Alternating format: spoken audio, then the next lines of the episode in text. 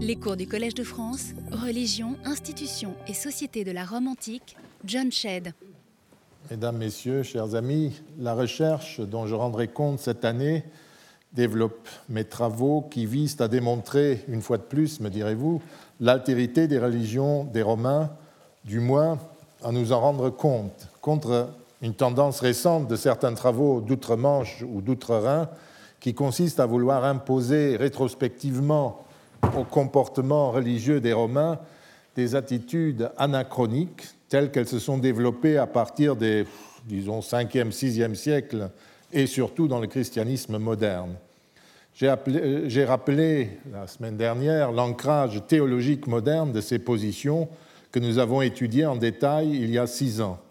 Nous sommes entrés dans le vif du sujet en posant d'emblée quelques questions générales sur la notion d'individu qui nous paraît être imprudemment assimilée dans ses travaux à celle de l'époque de la notion d'individu à l'époque moderne. Nous avons pour cela tout de suite examiné deux types de documents précis.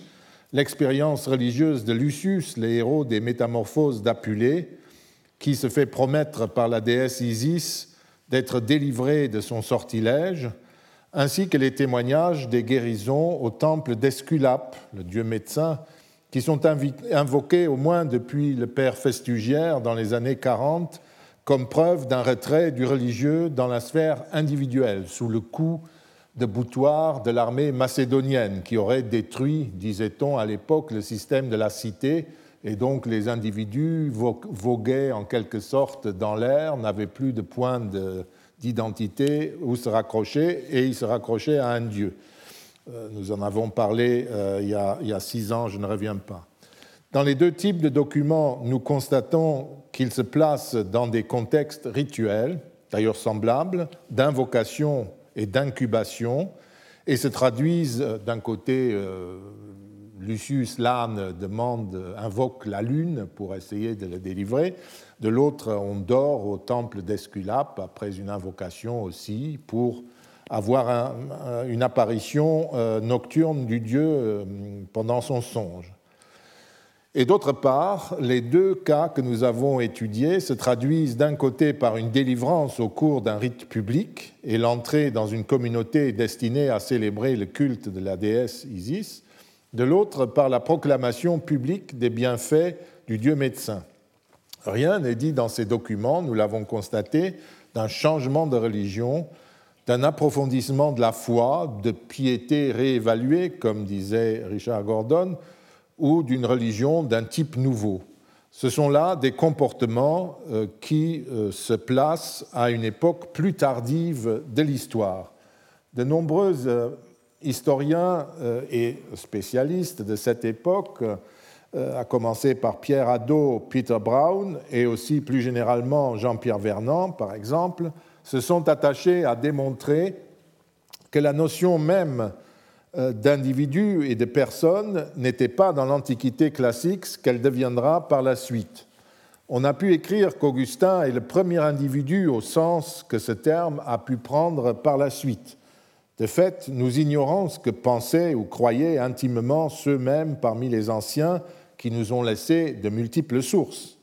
Nous avons évoqué l'an dernier les affirmations contradictoires que l'encyclopédiste Varron tenait au premier siècle avant Jésus-Christ sur les dieux et la religion, ce qui euh, devait lui attirer plus tard les sarcasmes d'Augustin.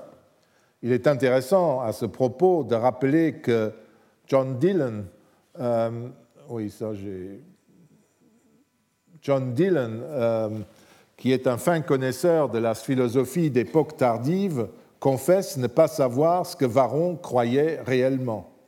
Nous savons en tout cas que dans toute l'Antiquité classique, on a toujours rétabli euh, une distinction très nette entre euh, la, religion comme pratique religieuse, d'une part, et les spéculations en tout genre concernant les dieux et le système du monde de l'autre.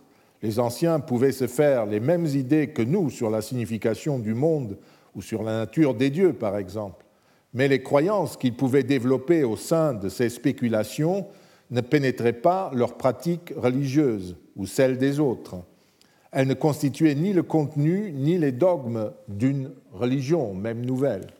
Et surtout, ces croyances n'étaient pas les seules que les anciens pouvaient formuler à propos d'un même culte ou d'un même Dieu. Comme nous l'avons vu l'an dernier, la vérité était plurielle. Aucune de ces vérités n'était obligatoire et incontournable, car, et ça c'est une des grandes différences par rapport au système religieux que nous connaissons aujourd'hui, le monde gréco-romain ne connaissait pas la révélation. Je vous renvoie à ce sujet à ce que j'ai dit l'an dernier, et aussi pour le domaine grec qui est euh, analogue aux pages lumineuses de, Robert Parker euh, sur le cas grec, n'est-ce pas, on Greek religion. Et il y a un passage, un chapitre qui est très clair, Why believe without revelation? Euh, Pourquoi croire quand il n'y a pas de révélation? Le cas grec. Je voudrais revenir dans ce contexte à notre ami Lucius, qui se présente indubitablement dans le roman d'Apulée que j'ai déjà mentionné et que je vous recommande de lire, comme un acteur isolé, comme un individu. Agit-il véritablement seul, en individu autonome qui se contemple et s'analyse Et puisqu'il s'agit d'une histoire liée au rite et à une divinité, se comporte-t-il comme un individu qui cherche Dieu et désire, ou plutôt la déesse, et décide de le ou de la suivre après s'être déterminé en son âme et conscience. J'ai déjà répondu la semaine dernière à cette question. Elle n'a pas lieu d'être, dans la mesure où Lucius n'est en fait jamais isolé, comme l'individu moderne que nous connaissons. Il se retrouve exclu de la société humaine à la suite d'une erreur rituelle survenue dans l'accomplissement d'une pratique magique avant de retrouver la société des humains aussi longtemps qu'il se trouve dans cette situation euh, d'exclusion, Lucius vit dans l'angoisse et n'a qu'une seule idée, redevenir un humain. C'est ça qu'il veut faire. Il ne ressent aucun sentiment de culpabilité, aucune pénitence pour sa curiosité coupable et pour son erreur. Euh, et aucune pénitence euh, ne lui est prescrite aussi pour cette erreur, ni annoncée par la déesse, aucune instance n'est mise sur l'humilité qu'il aurait manifestée en face des dieux. Il, ne s'humilie nullement devant Isis en s'accusant, etc. Aucune injonction ne lui est faite d'abandonner ses croyances et ses dieux précédents. Bref, on ne trouve rien de tout ce qui caractérise la piété et la conversion chrétienne plus tard. La demande de Lucius est on ne peut plus traditionnelle et romaine. Comme l'a déjà noté Keith Bradley dans son ouvrage sur Apulée, il n'y a dans l'invocation de l'âne rien de métaphysique, de moral, ni de cognitif. Il demande simplement à la déesse de lui redonner sa forme humaine, ou si elle ne, veut, pas, de mettre un terme à tout ça et de lui accorder la mort. Et quand la situation se débloque, qui est-ce qui décide? C'est la déesse qui, lui donne des conseils pour être délivré de son mauvais sort. Par un contrat de type do ou tes, je te donne maintenant pour que tu donnes. Isis lui promet la délivrance et même une protection qui s'étendra à toute sa vie et même au-delà. Contrairement au contrat votif émis par des mortels qui, par un, acteur, un accord de type da ou tem, donne-moi pour que je te donne en retour, tenter d'impliquer une divinité dans un acte en leur faveur, dans le cas des métamorphoses, la relation est inverse. C'est la déesse qui propose un accord, c'est elle qui a l'initiative. Ce type d'intervention est rendu par la formule que nous lisons souvent sur des inscriptions, yusu ou ex yusu, en grec ex epitages, ex oraculo, par un oracle, ou euh, ex vaticinatione, à la suite d'un acte divinatoire. Nous avons déjà lu une inscription de ce type. Nous pouvons en citer quelques autres exemples. En 1 après Jésus-Christ, à Rome, l'affranchi Lucius Lucretius Zetus dresse un hôtel à une série de divinités publiques dont vous avez la, liste. Il y a la triade capitoline, le soleil, la lune, Apollon, Diane, Fortune, peut-être la mère grande, c'est-à-dire Cybèle, Ops, l'abondance, Isis, la piété, les fata divina, les bonnes fées, c'est-à-dire les parcs, etc. Donc il dresse cet hôtel, mais ex yusu, euh, comme il dit, euh, ex yusu, euh, yovis, dans l'avant-dernière ligne, sur l'ordre de Jupiter. Trois inscriptions de Pompéi contiennent des indications semblables. La première, qui est forcément antérieure à l'année 69 après Jésus-Christ, euh, mais on ne peut pas dire plus, c'est le premier siècle euh, jusqu'en 69, rappelle que sur l'ordre de Vénus physique, un nom que la déesse Vénus porte à Pompéi, euh, avec le sens de Vénus de l'amour, donc sur l'ordre de Vénus physica, Antistia Mete, épouse d'Antistius Primigenius, a fait une offrande indéterminée, on ne sait pas de quoi il s'agit, à Jupiter très bon, très grand. Donc, sur l'ordre de Vénus, hein, imperio Veneris physicae, par l'ordre contraignant de cette dame, euh, elle fait quelque chose euh, à Jupiter, pour Jupiter. Vous voyez que c'est fréquent qu'une divinité apparaissent et imposent un don, un sacrifice à une autre divinité, parfois dans le temple même de cette divinité. Donc il y a aussi une sorte de vie interne des divinités entre elles qui s'exprime à travers ces ordres. Une autre pierre, la deuxième, euh, qui est d'origine euh, chronologique moins certaine et qui nage un peu dans, dans le temps, euh, qui est peut-être postérieure à la destruction de Pompéi, euh, utilise pour l'acte religieux euh, en question, réalisé par cette Julia Hugia, euh, la formule ex visu, par une vision, c'est-à-dire en songe ou par un signe qui lui était apparu et qui l'a étonné et qu'elle a interprété dans un sens donné. On trouve également l'expression dans une, dans une inscription qui figure sur une plaquette de marbre où euh, quelqu'un euh, dit simplement, un certain Pacuvius erisistratus ex visu. Il a fait ceci, mais on ne sait pas quoi. Euh, c'est une recommandation divine, encore une fois. Sous l'Empire romain, donc deuxième siècle, mettons, à Guadix, dans le sud de l'Espagne, près de Grenade, une inscription nous apprend qu'une affranchie, Fabia Fabiana, offre en honneur de sa petite fille Awita un ensemble de bijoux dûment mentionnés à Isis Puellaris, Isis des jeunes filles, et cela sur l'ordre de nez, vous voyez le N sur la photo, et quelque chose qui pourrait être reste d'un E et d'un T, c'est vraisemblablement Neto, une divinité locale, euh, à en croire euh, Macrobe, qui euh, cite cette divinité qui à l'extérieur de Mars, orné de rayons, et qu'ils appellent Néton, Néto. C'est manifestement de cela qu'il s'agit. Mais cette inscription à Isis, Puellaris, est très célèbre parce qu'elle donne, je dis ça pour les dames, tout le coffret à bijoux de la déesse Isis dans cette petite cité. Elle devait avoir un temple et donc, euh, comme avec les madones espagnoles, on orne euh, les statues des déesses avec des manteaux, des bijoux, etc. Il y a tout son trousseau euh, qui figure sur cette inscription. Le cas, revenons à nos moutons si j'ose dire, le cas est très intéressant parce que une divinité indigène netto, donc vraiment locale et hispanique, donne l'ordre à Fabia, Fabiana d'accomplir pour sa fille euh, Avita, en l'honneur, est-ce qu'elle avait atteint les, 9 ans, les 10 ans, son mariage, on, ne sait pas, hein, d'accomplir un don à Isis, qui est en fait euh, une déesse apportée par les Romains.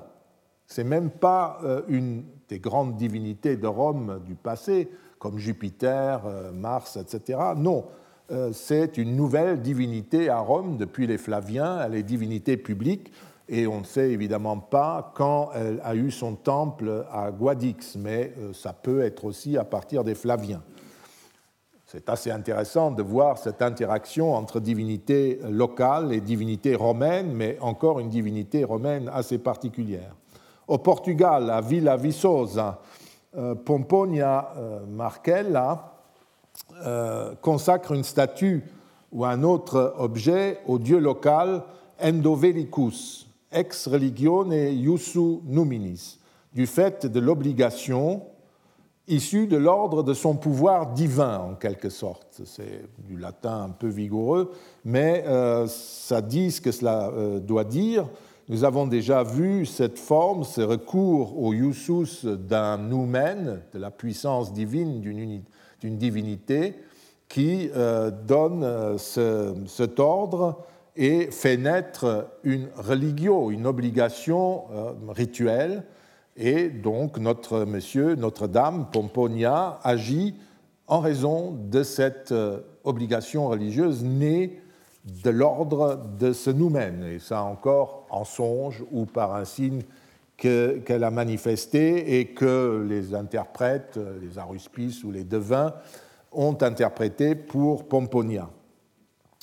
Euh, une autre dame, vous voyez, euh, dans le même endroit, euh, pose un ex-voto, nous ne savons pas lequel, hein, pose 8, c'est tout, ex responsu, avec une petite faute d'orthographe, sur l'injonction d'un oracle.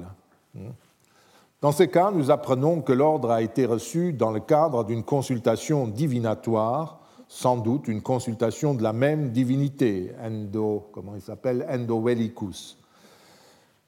Comme je l'ai déjà dit, d'autres pierres indiquent que l'acte religieux a été fait selon un oracle ou comme conséquence d'une annonce divinatoire. Dans tous les cas, nous sommes en face d'une exigence de la divinité, d'une divinité. Il ne s'agit nullement d'une nouveauté, comme on tend à nous le faire croire parfois, survenue au deuxième et troisième siècle après Jésus-Christ et qui trahirait le développement d'une nouvelle religiosité sous l'impulsion de divinités d'un type nouveau. Nous avons cité un témoignage de cette procédure de Rome qui date, vous vous rappelez, de, l'année 1 après Jésus-Christ. Et l'on constate que toutes les divinités peuvent faire ce genre de demande. On évitera donc aussi de, décider, de déceler sous la demande faite par Isis, là vous avez transposé en récit romancé la demande de la déesse à euh, Lucius.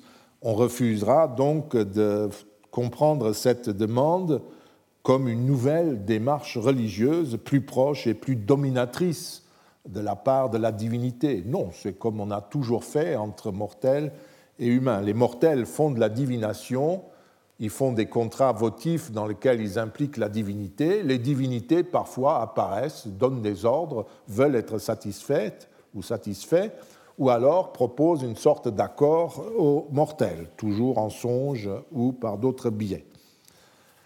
Donc ce n'est que la transposition dans ce culte de comportement, pareil, dans le comportement, de, dans, le, dans, le, culte d'Isis, dont euh, Apulé rend compte, de comportements par ailleurs attestés depuis très longtemps. J'ai mentionné plus haut les recherches menées par euh, Jean-Pierre Vernant et Peter Brown sur la notion de personne. Et il n'est pas inutile de rappeler euh, leurs conclusions, notamment celles de Jean-Pierre Vernant, dont je vous recommande la lecture. Vernant euh, part d'une distinction qu'avait opérée à l'époque Louis Dumont, l'indianiste, dans Homo hierarchicus, entre l'homme hors du monde et l'individu dans le monde. Vous reconnaissez le thème euh, des indianistes de l'Inde antique. Il voyait, Dumont voyait dans les sages de l'époque hellénistique, tels que nous les connaissons dans le monde grec, des hommes qui se trouvaient en opposition avec la vie mondaine et qui choisissaient de n'exister que par et dans leur relation extramondaine, dans leur relation avec le Dieu. Ce qui fait qu'il n'y aurait pas eu de réelle rupture, d'après Dumont, entre cette période et le christianisme. Donc il a extrapolé à partir des hommes saints d'Inde qui se mettaient hors du monde. Il a dit, ben voilà, euh, les hommes saints de l'époque hellénistique, c'est déjà un pas vers le christianisme et euh, ça s'est passé tout simplement. Vernant examine dans cet article la validité d'une telle reconstruction. Il commence par faire deux remarques. Il y a d'abord le fait que la religion grecque était toujours intramondaine. Il n'y avait pas de place pour un renonçant dans cette religion. Ceux qui côtoyaient ce type de comportement étaient des marginaux, et des marginaux généralement radicaux. La société grecque était, écrit Vernon, égalitaire par hiérarchique. Donc en Grèce, dit-il, le sacrifiant en tant que tel reste fortement inclus dans les divers groupes domestiques, civils, politiques, au nom desquels il sacrifie. Le progrès de l'individualisation se produit donc dans le cadre social où l'individu n'est pas un renonçant, mais reste toujours un sujet de droit, un acteur politique, une personne privée au sein de la famille, etc. Qu'en est-il alors de l'individu et de l'individualisation? Vernon distingue les catégories suivantes. Il y a d'abord l'individu stricto sensu qui a sa place et son rôle dans son groupe, au sein duquel il possède une valeur, une timée et son, autonomie. Il y a ensuite le sujet qui apparaît lorsque l'individu se met à énoncer à la première personne un certain nombre de traits qui font de lui un être singulier. Il y a enfin le moi, la personne. Il s'agit d'un ensemble de pratiques et d'attitudes psychologiques qui donnent au sujet une dimension d'intériorité et son unicité. Ce sont ces pratiques qui font de lui un être réel, unique, dont la nature réside tout entière dans le secret de la vie intérieure, à laquelle personne d'autre ne peut avoir accès, et qui confère à l'individu la conscience de soi-même. Sur le plan littéraire, l'individu est ce qui, caractérise les biographies, le sujet, ce qui caractérise l'autobiographie et les mémoires, le moi, enfin, les confessions et les journaux intimes. Si, comme Arnaldo Momigliano l'a souligné, la biographie et l'autobiographie ont progressivement fait émerger, à l'époque hellénistique, l'idée d'individualité et de personne, le monde grec n'a pas connu de confessions ni de journaux intimes. Et euh, je fais cette parenthèse, le monde romain jusqu'à Augustin non plus. L'individu, dans l'autobiographie grecque et hellénistique, ignore l'intimité du moi. Pour illustrer ces différents aspects de la personne, Vernon prend comme exemple Achille, les héros, et divers mages ou hommes divins comme Empédocle. La figure singulière du héros, Achille, reste toujours inscrite au centre de la vie commune comme une forme d'honneur et d'excellence extrême. Les mages et les hommes inspirés se démarquent du commun des mortels par leur genre de vie, leur régime, leurs pouvoirs exceptionnels et s'élèvent au-delà de la condition des mortels. Ce ne sont pas pour autant des renonçants, malgré leur singularité et leur distance, ils jouent pendant des périodes de crise un rôle en quelque sorte comparable à celui des grands législateurs. Fernand passe ensuite à la sphère du privé, et il fait des remarques qui nous intéressent également. Dès Homère, rappelle-t-il, on distingue le public et le particulier. Les activités qui relèvent du public sont toutes celles qui doivent être partagées, c'est une très bonne définition, qui ne doivent être le privilège de personne. Ça me rappelle la définition en droit romain de ce qui est res publica, propriété publique. C'est ce que personne ne peut euh, euh, posséder à titre individuel, parce que nous tous le possédons. Ainsi, le forum, les termes, un temple ne peuvent pas être vendus ni acquis, puisqu'ils appartiennent à tous, tous les citoyens. Et c'est en gros cette définition qu'en pays grec, on peut faire aussi. Le privé, au contraire, c'est ce qui n'a pas à être partagé et ne concerne que chacun. Vernon mentionne à ce propos les symposia privés, ces banquets dans lesquels des amis se réunissent librement dans la demeure de l'un d'eux, ou bien les monuments funéraires. Je trouve que même s'il parle d'époque archaïque et classique, les définitions que Vernon donne du champ public et du champ privé sont excellentes et s'appliquent de la même manière à Rome, même si le contexte a un peu changé. En ce qui concerne le sujet, Vernon prend l'exemple de la poésie lyrique pour le rendre visible, dans laquelle s'expriment des émotions personnelles et l'affectivité du moment, bref, la subjectivité du poète. Le sujet parle de cette part de l'individu sur laquelle il n'a pas prise, c'est-à-dire sa vie, Je n'entre pas dans les détails, mais cette catégorie, telle que l'a décrit Vernant, est particulièrement bien caractérisée et je vous invite à vous y rapporter. Je préfère passer à la troisième catégorie, celle du moi, qui nous intéresse plus directement ici. Dans le monde antique, l'expérience du moi était différente de celle qui est la nôtre. Le moi était un champ ouvert, orienté vers le dehors et non vers le dedans, comme chez nous. C'était l'image de soi telle qu'elle était reflétée par les parents, les, enfants, les amis, les activités, les œuvres d'un individu. Ce n'est pas une introspection, le sujet est toujours extraverti. Le moi est extraverti. La conscience de soi n'est pas réflexive, elle n'est pas replie sur soi, elle est existentielle. L'existence est première par rapport à la conscience d'exister. Ainsi, le cogito ergo sum n'a pas de sens pour un grec. Il existe avant de cogiter. Euh, il existe puisqu'il a des mains, des pieds, des sentiments, marche, court, voit et sent. Je fais tout cela et je sais que je le fais, mais jamais je ne pense mon existence à travers la conscience que j'en ai, dit Vernon.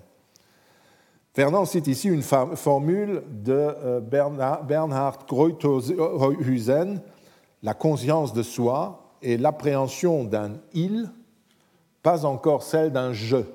C'est-à-dire quand on parle de je, on dit il, parce qu'il n'y a pas encore eu cette, euh, cette évolution. Suivent un certain nombre de belles pages sur le concept d'âme dans la philosophie platonicienne, parce qu'évidemment tout cela est lié, que je passe sous silence puisque ce n'est pas notre sujet, mais qu'encore une fois je vous invite à lire.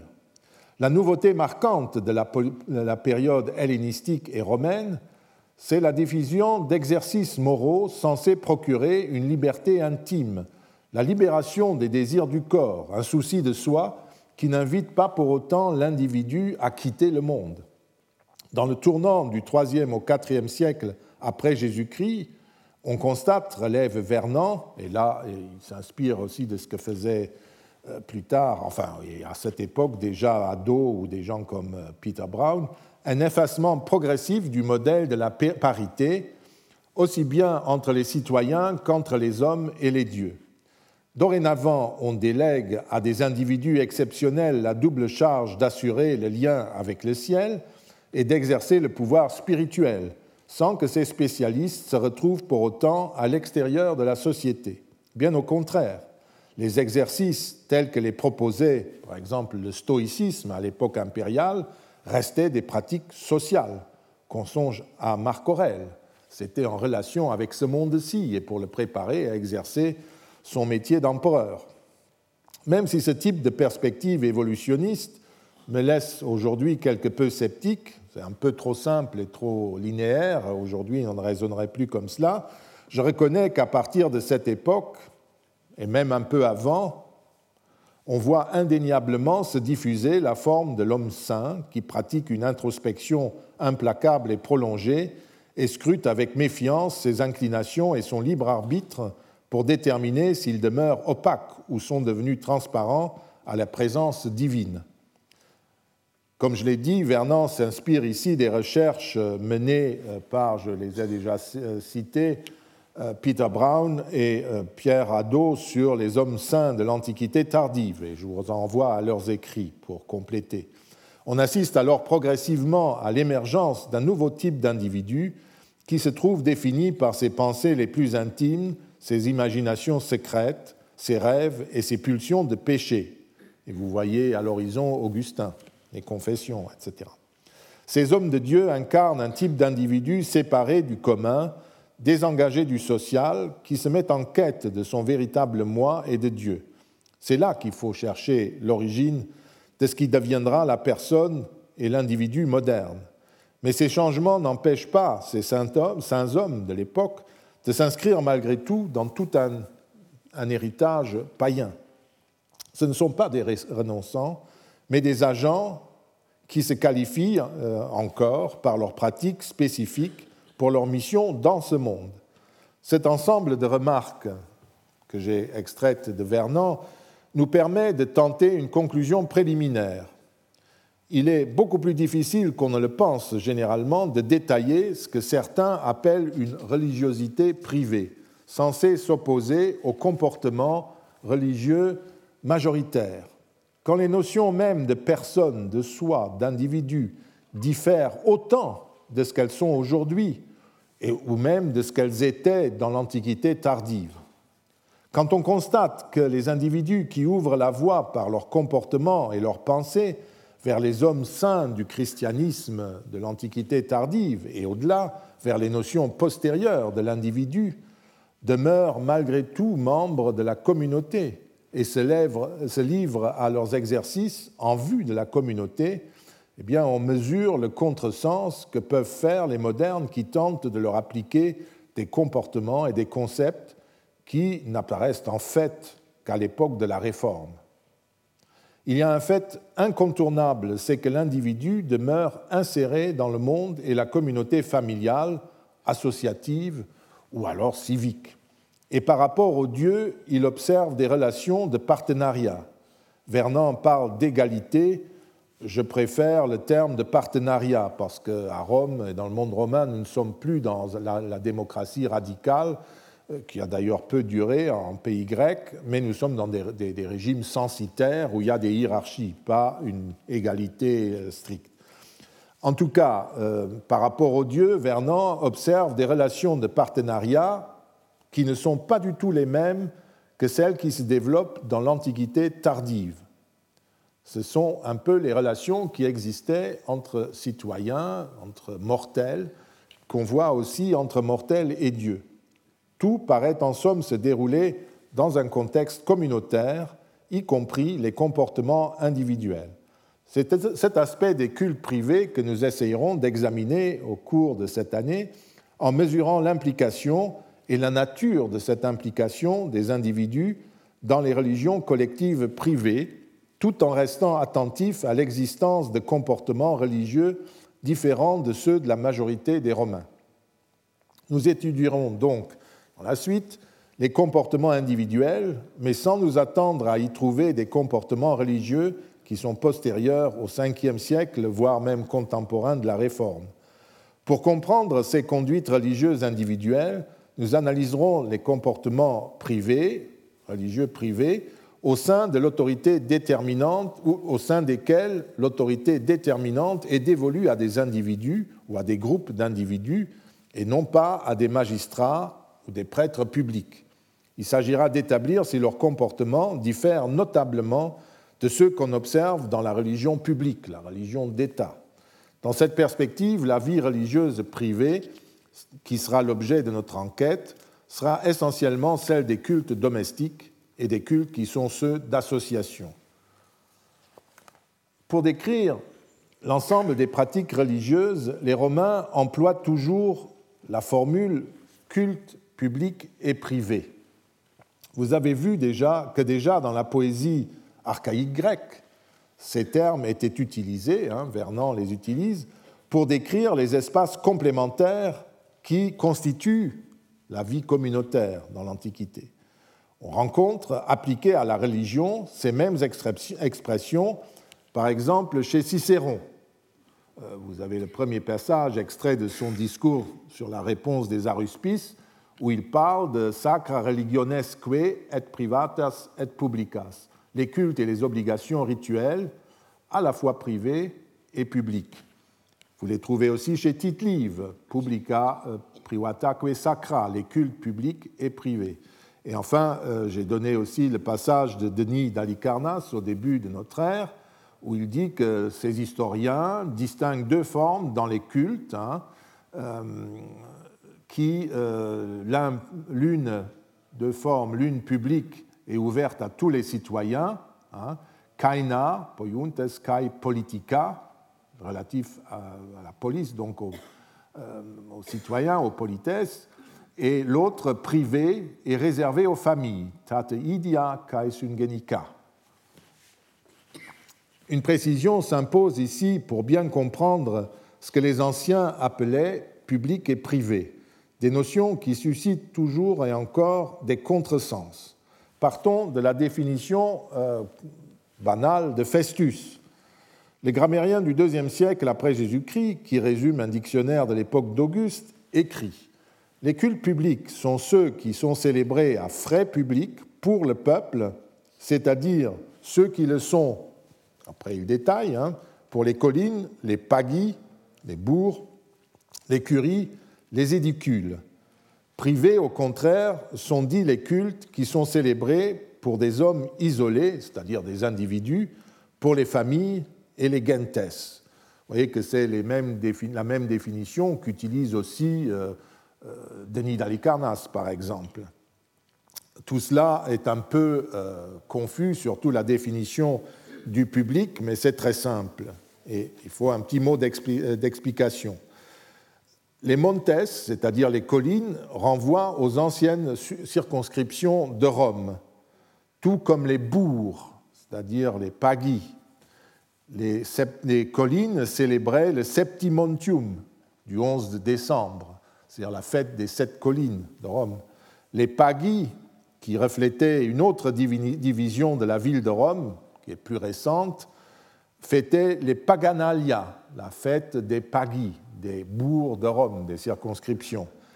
Les trente curies rassemblaient les citoyens en fonction de leur curie d'inscription comme citoyens. C'était un vieux système d'enregistrement des individus antérieur au IVe siècle.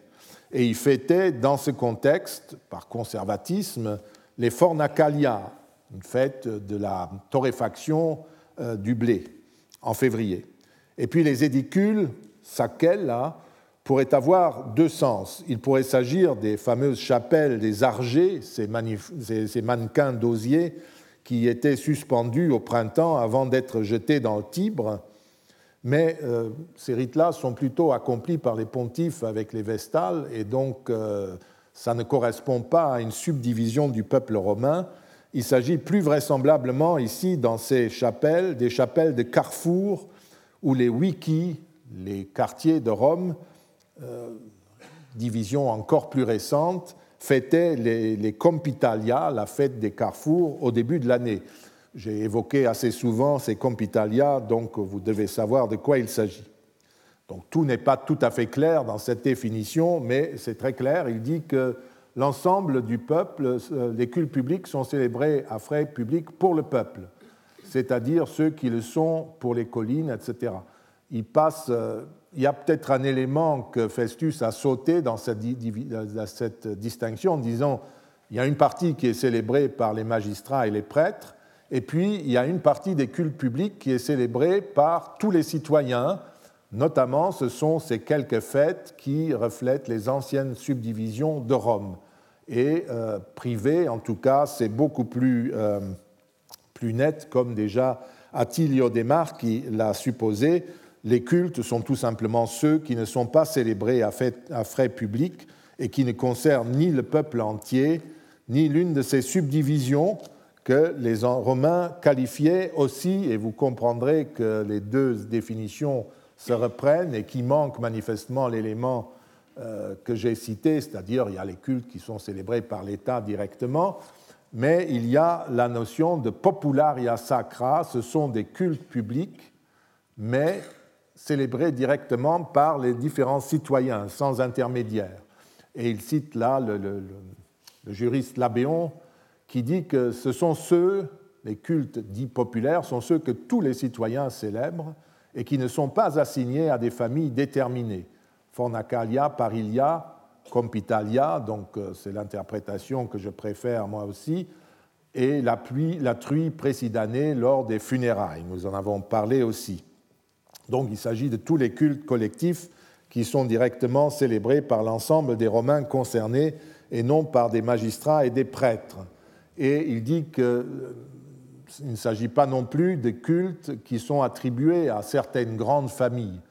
Euh, vous vous rappelez que les rites de l'hôtel, le grand hôtel d'Hercule au Forum euh, des Bœufs, Forum Boarium, étaient, d'après le mythe, attribué à deux familles, les Potiti et les Pinari, qui avaient la mission en tant que telle de célébrer cela. L'an dernier, nous avons aussi parlé, ou des années précédentes, des Iulii, la famille de César, qui avait un culte d'un dieu qui s'appelait Vediovis. Et les Aurélies, nous en parlerons, euh, vénéraient, semble-t-il, Sol, le dieu soleil. Euh, il y a des grandes familles qui ont reçu l'obligation par l'État de célébrer pour tout le monde tel ou tel culte. Donc ça, c'est exclu encore, c'est encore une autre catégorie. Donc on a trois catégories, les cultes d'État, célébrés directement par l'État à travers les prêtres et les magistrats, les cultes d'État confiés à une grande famille pour toujours, et ils faisaient ça pour tout le monde, et enfin, un certain nombre de fêtes sont célébrées par tous les citoyens. Ce qu'il pourrait citer dans ces définitions, ce sont notamment les fêtes des morts. Chacun célèbre pour lui-même la fête des morts, collectivement. Enfin, on ne va pas chicaner sur ce texte. On a depuis longtemps relevé que cette division, euh, de même que les constitutions de colonies ou de municipes que nous avons conservées, ou encore les réflexions émises par des penseurs comme Cicéron sur l'État ou la société romaine, ne concernent pratiquement jamais des cultes qui sont extérieurs à la catégorie des cultes publics. On comprend pourquoi. Ce n'était pas l'objet de leurs études. Ces règlements réels ou littéraires n'avaient pas pour fonction de décrire l'ensemble des obligations rituelles des cités romaines, ni de présenter une réglementation religieuse soucieuse de préciser un grand nombre de détails. À supposer qu'ils aient eu cette intention, ce n'était pas dans la logique de la pensée collective des Romains. Chez eux, on précisait quelques points qui souvent représentaient le minimum de ce qu'il était nécessaire de préciser d'emblée des points qui concernaient le calendrier religieux des cités, avec tout ce que cela impliquait sur le plan théologique et rituel, ce qu'il fallait donner sur l'élection des prêtres publics, les règlements relatifs à l'organisation d'un certain nombre de grandes fêtes, ainsi que le budget public qu'il fallait leur allouer. Le reste n'était pas fixé, mais faisait l'objet d'une discussion qui se déroulait dans le Sénat local, soit à propos de la définition du calendrier officiel, soit chaque fois que l'occasion s'en présentait. À Rome même, il n'existait pas de constitution religieuse. Il y avait des coutumes. Il n'y a pas de révélation non plus et d'interprétation dogmatique de cette révélation. Il y avait des coutumes régulièrement complétées par une jurisprudence que nous avons parfois la chance de posséder grâce à quelques recueils d'arbitrage déposés chez les prêtres et auxquels se réfèrent les érudits romains. C'est comme cela que nous les connaissons. Mais il n'y avait ni catéchisme ni constitution religieuse, pas plus qu'il n'y avait de constitution publique ou de droit civil, mais seulement un ensemble de principes coutumiers, régulièrement précisés par la jurisprudence, qui devenaient, elles, peu à peu, au cours de l'Empire, le fondement, par exemple, du droit civil. Mais ça, ça, ça se constitue comme un ensemble de règles où on peut trouver et qu'on a utilisé comme tel, les fameux pandectes jusqu'au XIXe siècle, des références à toutes les situations possibles. Tout cela est très tardif. Rien d'étonnant donc à ce que ces quelques essais destinés à circonscrire l'essentiel des règles religieuses ne soient pas complets, pas plus qu'ils ne le sont sur le plan politique par ailleurs. D'autre part, et surtout, il ne faut pas s'étonner de ce que ces règlements que nous sommes déjà très heureux de posséder ne se consacrent pas à ce qui n'est pas de leur ressort, l'organisation des cultes privés et le niveau d'implication qu'ils exigeraient de l'individu. Le droit public n'avait pas à traiter de ces questions, ce qui ne signifie pas qu'il s'agissait de conduites totalement dépourvues d'intérêt aux yeux des Romains, et surtout des Romains qui prenaient ce genre de décisions, et qui ne suscitait jamais l'intervention des pouvoirs publics. La vieille affaire des bacchanales, du scandale des bacchanales, démontre largement le contraire. Et en commentant Tite Livre il y a deux ans, nous avons vu, dans certains cas, des réactions assez violentes de la communauté sur le plan de la pratique euh, déviante et autres. Seulement, il ne s'agit pas d'aspects dont se, se soucient les constitutions dont nous avons le texte, ou bien les penseurs comme Cicéron qui raisonnent sur leurs habitudes. Et puis, euh, ces sources qui s'interrogent sur la collectivité, l'État, ne peuvent pas parler des familles. Tout ce qu'ils peuvent dire, c'est que les familles doivent fonctionner comme elles doivent fonctionner, c'est-à-dire que le pouvoir continue à être exercé par le père de famille et le conseil de famille. L'État n'a rien à voir dans les familles, et ça jusqu'à une époque très tardive. Il faut rappeler aussi, encore une fois, la nécessité dans laquelle se trouvent les historiens des religions d'aujourd'hui de faire flèche du bois dont ils disposent. Faute de posséder des codes de droit sacré ou des documents de nature privée, analogues, et surtout des documents remplis d'informations, les historiens se sont employés à exploiter et à explorer ce que les sources leur fournissaient, à savoir pour l'essentiel des informations qui concernent les cultes publics. Il est inutile de les accuser ensuite d'ignorer le reste, dans la mesure où ce reste est généralement pas ou très mal connu. C'est un fait avéré et je ne reviendrai pas sur cette question, qui a été largement explorée il y a six ans, mais je voulais encore une fois le répéter. On peut certes regretter que les Romains ne nous donnent pas plus d'informations sur la nature de leur culte privé et sur le niveau d'implication qu'ils demandaient à l'individu dans les pratiques religieuses, mais il est absurde d'accuser les historiens actuels d'ignorer volontairement cet aspect des réalités religieuses. Et tant pis si leurs conclusions ne plaisent pas à ceux qui abordent les religions de l'Antiquité avec des préjugés confessionnels. Les Romains étaient autres, je l'ai tant de fois répété, et ils avaient le droit de l'être, comme disait mon ancien collègue, mon collègue d'il y a un siècle, Georg Vissova. J'ajoute que ce que nous savons de leur conduite religieuse collective laisse présumer que l'image que nous fourniront les sources concernant les cultes privés ne sera pas très différente. Nous avons de fortes chances de nous apercevoir qu'ils étaient tout aussi ritualistes et peut-être tout aussi blasés, voire négligents, dans l'accomplissement de leurs devoirs privés qu'ils l'étaient dans ceux qu'ils remplissaient pour la collectivité. En fin de compte, l'enjeu intellectuel est de reconnaître et d'accepter l'altérité religieuse qui est celle des Romains et des habitants du monde romain. Dans l'espace de ce cours, comme le titre l'annonce, nous nous occuperons donc essentiellement des cultes privés, qui relèvent des individus et des familles. Je ne tiendrai pratiquement pas compte des gentes, ces vieilles familles dont les institutions ont d'ailleurs périclite à partir de l'Empire, à l'exception de celles qui appartenaient à quelques très grandes familles comme les Yuli, mais encore très peu. Euh, nous verrons en revanche les cultes des associations qui relèvent, si l'on veut, des singuli, des, individus. Cette division des cultes est fondamentale, quel que soit leur degré d'implication des individus dans la première catégorie des cultes, les cultes publics, nous avons vu, euh, sous leurs deux aspects, il faut garder en tête le fait que c'est la deuxième catégorie qui relève de notre étude, celle au sein de laquelle les individus sont acteurs à titre divers.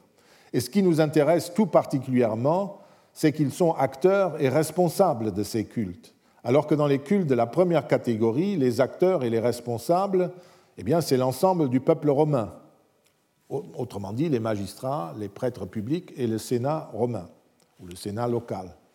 L'individu peut certes être impliqué dans les cultes publics à travers la manière dont il exécute les obligations religieuses traditionnelles, voire à travers l'attention ou la négligence qui porte à ces célébrations. Les individus jouent en revanche un rôle de premier plan dans les religions domestiques et associatives dont ils sont les seuls acteurs et les seuls assistants et pratiquants. Il ne faut pas non plus négliger l'existence de dévotions pratiquées par des individus isolés, c'est-à-dire détachés d'un groupe. Est-ce là que sont apparus les prodromes de la christianisation? Je ne le pense pas. Cette catégorie des cultes privés n'est pas forcément ce qu'on imagine. Certains y voient un type de dévotion propre aux personnes désireuses d'explorer des voies nouvelles de pratiques religieuses, les philosophes notamment, ou ceux qu'attirait le christianisme. Cette recherche existe sans aucun doute à l'époque que nous étudions ici, mais il faut éviter d'en faire un élément clé de notre enquête, comme on l'a trop, trop souvent fait depuis le XIXe siècle, dans la mesure où les gens qui s'engageaient dans ces voies n'était en fait qu'une minorité souvent infime. Et les philosophes, j'ai déjà parlé auparavant de, cet aspect, euh, ne sont pas du tout euh, des, des, individus qui cherchent Dieu par tous les moyens. Ce sont souvent, euh, un jeune chercheur les appelle même une communauté cultuelle, les philosophes. C'est tout à fait autre chose que nous nous imaginons aujourd'hui. À toutes les époques, on peut trouver des témoignages attestant la présence de tel ou tel comportement quel qu'il soit, et qui parfois nous semble très familier, en disant tiens, ça c'est très moderne, mais tout dépend de la fréquence de ce genre de comportement. S'ils restent très marginaux, ils ne sont pas pertinents pour définir la démarche religieuse d'une époque donnée. Et on ne peut décrire l'histoire d'une période donnée à partir de ce qui est arrivé trois ou quatre siècles plus tard. En revanche, dans la euh, religion privée, il existait un élément beaucoup plus répandu et important que la recherche d'une relation nouvelle entre l'individu et les dieux. Il s'agit de cette pratique religieuse globalement individuelle que l'on appelle généralement la magie, en utilisant pour la désigner un vocabulaire pénal et négativement connoté. Dans ce type de pratique, les individus sont seuls et cherchent, généralement avec l'aide d'un expert, même s'ils ne le disent pas, à mettre à leur service des divinités avec le souci d'atteindre des objectifs matériels plus ou moins euh, inoffensifs. C'est, si l'on veut, un aspect radicalement individuel de la pratique religieuse de l'Antiquité et qui paraît même souvent s'opposer au groupe, mais qui n'a malgré tout rien à voir avec ce qu'on appelle communément l'individualisation religieuse, entendée au sens chrétien moderne. Un acte religieux privé, au sens où l'entendent les Romains, n'est jamais un, geste intime ou caché, comme le sont les actes magiques, mais toujours un acte collectif et qui est lié à la collectivité. Si l'acte magique relève du particulier, c'est parce qu'il s'oppose aussi de ce point de vue aux actions cultuelles régulières.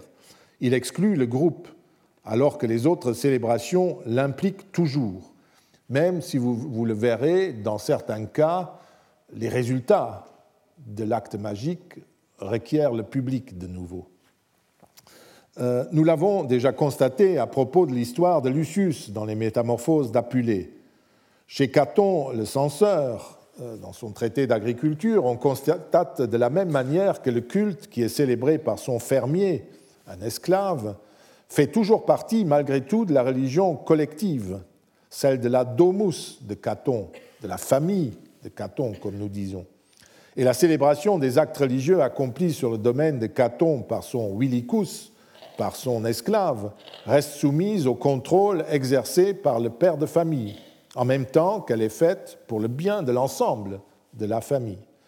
On peut dire que chaque célébration religieuse, quelle qu'elle soit, qui se déroule dans le monde romain et bien au-delà, est collective. De ce point de vue, il n'existe pas de différence entre ce qu'on appelle, du point de vue juridique, les cultes publics et les cultes privés, en distinguant les autorités et les bénéficiaires respectifs. Il faut enfin rappeler que les objectifs poursuivis par les cultes privés ne sont pratiquement jamais ceux que la tendance actuelle croit découvrir dans les actes religieux des individus. L'activité religieuse que déploient les Romains poursuit toujours des fins terrestres intramondaine, comme disait Vernon, jamais l'acquisition de bénéfices métaphysiques ou le salut éternel. Comment procéder pour explorer un champ aussi vaste et mouvant dont j'ai essayé de vous exposer les tenants et les aboutissants? Il ne s'agit pas, comprenez-moi bien, de détailler longuement les différents groupes sociaux qui sont concernés par ces pratiques privées on retiendra en fait tous les cultes qui sont célébrés au nom et pour le bénéfice de communautés qui ne sont pas les communautés dites publiques.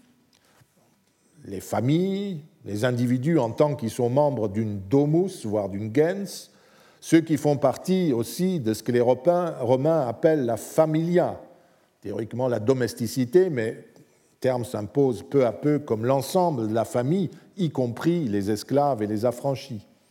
Il faut également prendre en compte les fermes, le voisinage, les voyageurs, en bref, tout ce qui, dans la société romaine, relève du domaine privé de comportement religieux dans ce cadre. Il est inutile de revenir sur les faits plus ou moins folkloriques que rapportent les Romains du début de notre ère concernant de vieilles ou très vieilles pratiques familiales. Ce sont avant tout les cultes bien attestés qui seront examinés et non pas les supposées vieilles euh, coutumes. On vérifiera, chemin faisant, si les rites, tels qu'on peut les observer, diffèrent beaucoup des rites qui sont liés à la piété publique, et si la place qu'ils réservent à l'individu est très différente de celle que leur concèdent les cultes publics. L'enquête distinguera les différents types de rituels ainsi que les contextes. On s'interrogera sur la manière dont se faisait l'entrée dans la famille, sur, celle, sur ce qu'impliquait religieusement le fait d'appartenir à une famille, quels étaient ces lieux de culte et aussi ce que les individus faisaient à titre privé dans, ces lieux de culte, dans les lieux de culte publics. Enfin, après avoir brièvement examiné la manière dont s'opérait le départ du monde des vivants, nous en avons parlé assez longuement, et avant d'aborder un pan important de la vie religieuse privée, celle des associations de tout genre, il faudra ouvrir le vaste dossier de ce qu'on appelle la magie pour observer, une fois de plus, dans quelles conditions les individus s'isolent de la communauté pour se livrer à des pratiques très personnelles et aussi pour poser la question des conduites déviantes. Comme d'habitude, c'est essentiellement la partie occidentale de l'Empire que je prendrai en compte. Donc, euh, nous commençons maintenant à entrer dans le sujet proprement dit euh, et euh, nous traiterons cela dans les, les, semaines à venir. Conformément à la distinction à laquelle se référaient les Romains eux-mêmes, cette étude débutera par les cultes domestiques, qui constituent le premier espace dans lequel les individus peuvent se déployer plus librement. Car dans cet espace, l'autorité des familles s'exerce d'une manière absolue sur le plan religieux comme sur tous les autres plans. Il serait cependant inexact de penser que ce cadre domestique offrait une liberté que n'offraient pas les cultes publics. Ces cultes prétendument imposés, on devient membre par la naissance ou par la naturalisation de ces communautés cultuelles, donc elles sont imposées, qui auraient nié, d'après euh, certains modernes, les aspirations et la liberté des individus. J'ai déjà mentionné il y a six ans, ce point de vue que Wilfried Nippel a très bien décrit dans un article paru il y a quelques années et qui a permis aux historiens libéraux du XIXe siècle, Benjamin Constant par exemple, de présenter euh, les euh, cités grecques ou romaines comme des régimes totalitaires, et il pensait à la Révolution française évidemment. Les religions privées construites et gérées par les individus sont en fait l'un des éléments de la cité mais à la place subordonnée qui est la leur et dans le respect de leur indépendance. Les règlements qui définissent les devoirs sacerdotaux publics montrent même que les devoirs religieux privés l'emportent sur ceux du service public, puisqu'un prêtre public peut être dispensé de son service public s'il euh, tombe au même moment euh, qu'une obligation religieuse privée de ce prêtre. Il est dispensé à ce moment-là. Mais, comme nous l'avons dit, euh, ce n'est pas de cela que nous parlons. À la maison, c'est le père de famille et les membres de la famille qui décident de leurs obligations religieuses. Nous sommes donc beaucoup plus près, certes, du rayon d'action des individus, beaucoup plus en tout cas que dans les cultes publics où la seule latitude qui est laissée à l'individu est de manifester une ferveur et un intérêt plus ou moins grand, éventuellement de participer à un un débat public sur une question religieuse, au Sénat, mettons, et de pencher en faveur de telle ou telle solution du problème. Dans le cadre domestique, c'est l'individu qui détient le pouvoir religieux et qui gère ses obligations comme il l'entend, les seuls impératifs étant de ne pas enfreindre l'ordre public, ni de négliger complètement ses devoirs religieux privés.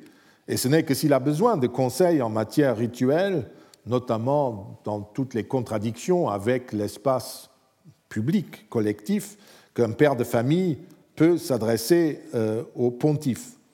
Mais il ne faut pas croire hein, que d'un côté, on a l'espace public où il y a des contraintes, parce que tout vous est imposé par le Sénat, les magistrats, et que de l'autre côté, il y a un espace autonome, la famille, où alors tout le monde fait ce qu'il veut il faut bien se rendre compte que la famille antique, qu'on parle de la Grèce ou qu'on parle de Rome, à quelque époque que ce soit, est un espace euh, aussi totalitaire, si l'on veut. Dès qu'il y a une contrainte, c'est totalitaire, eh bien, tout était un espace totalitaire, parce que dans la famille, le pouvoir du père de famille était total.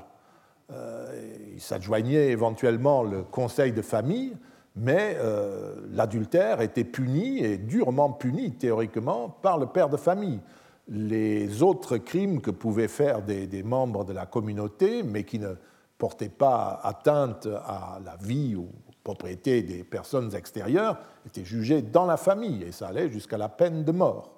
Et ce n'est qu'avec l'époque d'Auguste que timidement on commence à mettre le doigt dans cet espace, cette petite république euh, autonome qui était une famille, pour des questions euh, de, droit d'adultère, par exemple, s'il y avait un adultère constaté et que dans la famille personne ne réagissait, je crois après les deux mois, n'importe quel citoyen pouvait dénoncer chez le prêteur, donc publiquement, ce fait privé. Et c'est une atteinte très grave à la liberté des familles. Et il y a une deuxième règle qui est celle des lois matrimoniales d'Auguste, où il demande à tous les citoyens d'avoir des enfants. Et ce ne sont pas seulement les sénateurs et l'élite qui est considérée, c'est tous les citoyens. Il veut des, enfants, des, nouveaux citoyens. Et euh, là aussi, euh, il donne aux femmes qui ont eu trois enfants le droit euh, d'être dispensées de toute tutelle, de son mari, de son père, ou d'un tuteur si elle est veuve. Encore une fois, atteinte au pouvoir du père de famille. Donc il fallait quelqu'un pour Auguste, et avec beaucoup de manifestations à la clé pour imposer ce genre d'intrusion. Donc ne disons pas que dans la famille tout était merveilleux et on pouvait passer son temps en contemplant une déesse, une divinité, si papa n'était pas d'accord, parce qu'on restait parfois jusqu'à mon âge sous le pouvoir de papa. S'il avait la chance de vivre jusqu'à 90 ans, euh, eh bien c'est lui qui exerçait le pouvoir. C'était comme cela. Je vous remercie. Retrouvez tous les enseignements du Collège de France sur www.collège-2-france.fr.